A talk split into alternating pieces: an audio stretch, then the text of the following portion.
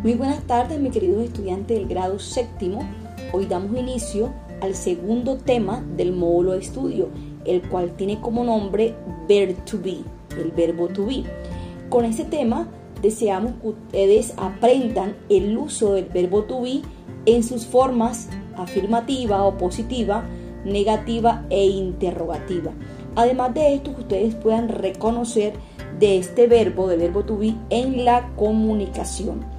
Hay que tener en cuenta eh, con respecto a este verbo que este verbo en inglés significan, eh, significan, tiene dos significados, que es ser o estar.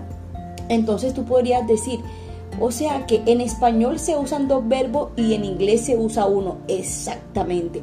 Aquí decimos ser y decimos estar, mientras que en inglés solamente decimos to be en sus diferentes formas.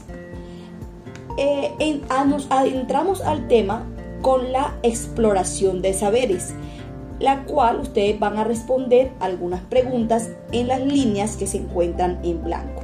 Lo primero que vas a responder, estos son tus presaberes, es para ver eh, qué sabes tú o cuáles son tus ideas que tienes antes de abordar el tema. ¿Crees que el verbo ser y estar son importantes al crear un texto oral o escrito? Si tú crees que es importante o si no crees que es importante, lo vas a decir en dos líneas que aparecen en tu módulo. Además de esto, se te pide que hagas dos oraciones, una con el verbo ser y otra con el verbo estar. Ejemplo, con el verbo ser, yo puedo decir, yo soy maestra de inglés. Con el verbo estar, yo estoy en mi casa enseñando inglés. Ahora tú elabora una oración para el verbo ser y otra para el verbo estar. Siguiente punto. Ahora que ya hiciste esas oraciones, suponemos que ya las has hecho, piensa si estos verbos eh, siguen un patrón de conjugación, es decir, si estos verbos se pueden conjugar. Ejemplo, yo será que yo podría decir yo fui maestra de inglés o yo podría decir yo estuve en mi casa enseñando inglés? ¿Será que tienen alguna conjugación? Vamos entonces a escribir esas mismas oraciones que escribiste en las líneas anteriores y las vamos a escribir acá pero conjugándola. Muy bien, ese es el primer ejercicio que vamos a hacer para entrar en el tema de verb to be.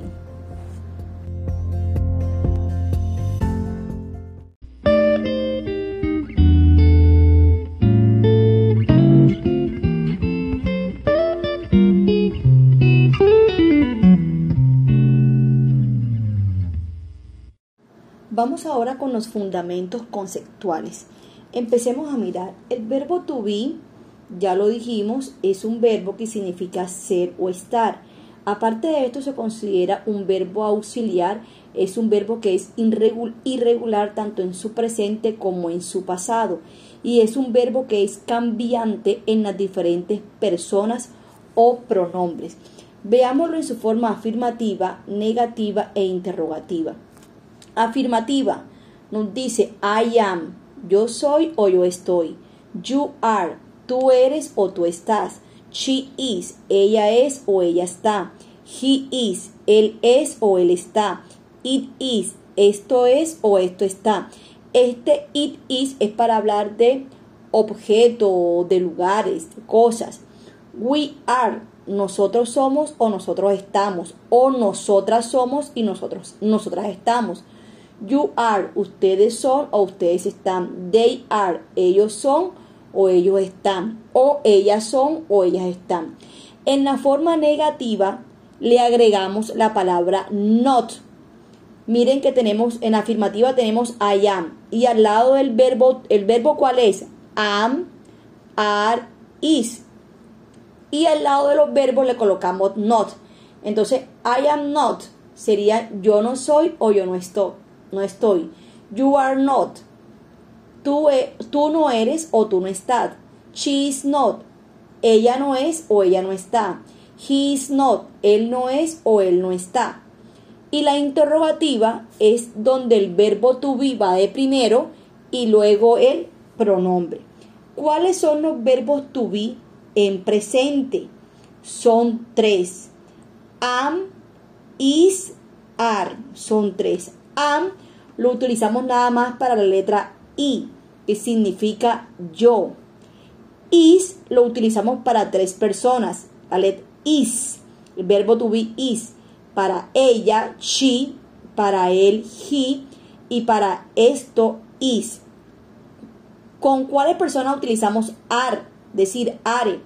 You are con you, con we y con they. En la negativa, el verbo, al verbo to be al lado se le pone el not y en la interrogativa el verbo to be va de primero. Miremos el primer ejemplo. Afirmativa, I am. El verbo to be que es am va al lado del pronombre. ¿Cuál es el pronombre? La letra I y significa yo. En la negativa, la palabra not va al lado del verbo to be. ¿Cuál es el verbo to be? Am. En la primera oración. En la interrogativa, primero va el verbo to be y luego va la letra I, que significa yo. De esta manera se conjuga el verbo to be. Y después de, eh, de estas conjugaciones viene el complemento, como lo vamos a ver en las actividades de aprendizaje. Esperamos que haya quedado entendida la explicación.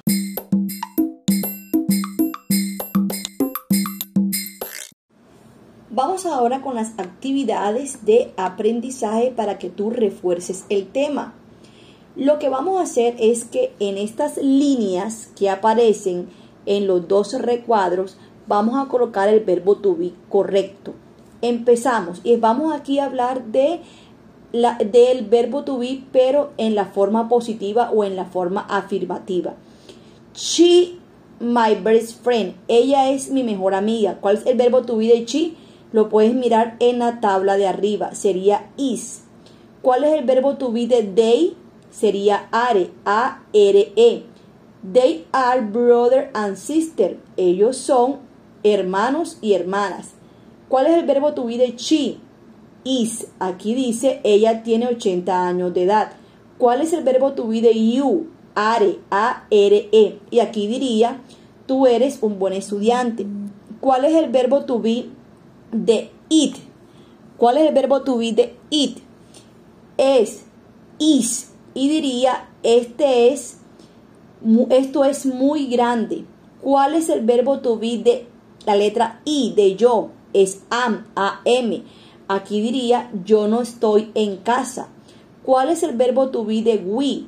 Are, A-R-E. Aquí diría, nosotros estamos en la escuela ahora. ¿Cuál es el verbo to be de it?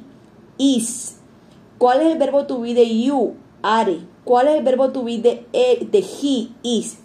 Ahora aquí en el segundo recuadro que tienes en tu módulo vas a colocar también el verbo to be. Andrea, my best friend. Andrea es mi mejor amiga. Andrea, cuando me hablan de Andrea, me hablan de ella. Por lo tanto va is. Si me hablan de Juan y Kelly, me están hablando de ellos, por lo tanto sería are. My grandmother, mi abuela, me están hablando de ella, por lo tanto sería is. You sería are. My house, my, mi casa, me están hablando de it, por lo tanto el verbo sería is. Claudia y yo, en la número 7, me estaríamos hablando de nosotras, por lo tanto iría are. The dog, me están hablando del perro, sería is. Luis, la número 10, me estarían hablando de él, por lo tanto iría is. Y así vas resolviendo cada una de tus actividades.